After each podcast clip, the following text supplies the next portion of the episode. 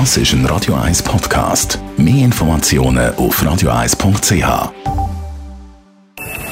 Best auf Morgenshow wird Ihnen präsentiert von der Alexander Keller AG. Ihre Partner für Geschäfts- und Privatumzüge, Transport, Lagerungen und Entsorgung.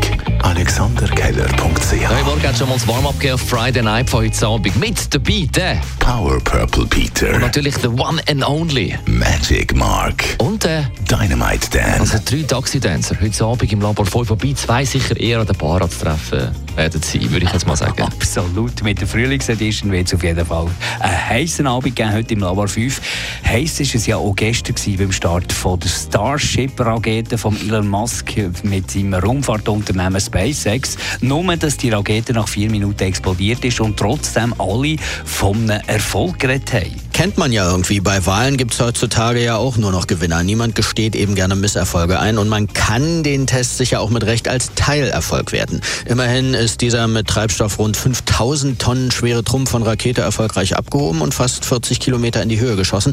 Äh, ist zwar ärgerlich, dass die ganze Chose dann auseinanderbrach und ins Meer stürzte. Andererseits sind Tests ja für genau sowas da und lieber jetzt, solange da noch keiner drin sitzt. Dann haben wir heute Morgen erfahren, warum wir eigentlich das Jahr 2023 schreiben. Das dank dem Stefan Krauter, Assistenzprofessor für Neues Testament an der Theologischen Fakultät von der Uni Zürich. Also es war früher in der Antike nicht üblich, so Jahre zu rechnen, sondern man hat einfach mit jedem neuen Herrscher, mit jedem Kaiser von vorne angefangen. Jahr 1 von dem Kaiser, 2, 3 und so weiter und dann der nächste. Und erst 525 hat ein Mönch gedacht, jetzt rechne ich das mal aus, wie lange das her ist, dass Jesus geboren worden ist. Und noch deutlich später, nochmal 200 Jahre später, hat wieder ein Mönch namens Beda, der hat in England gelebt, der hat ein Buch geschrieben über die englische Geschichte und er ist der Erste, wo man weiß, dass er die Sache da danach datiert hat.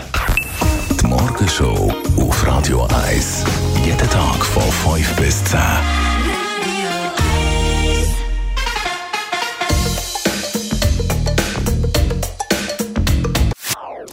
Das ist ein Radio 1 Podcast. Mehr Informationen auf radio1.ch.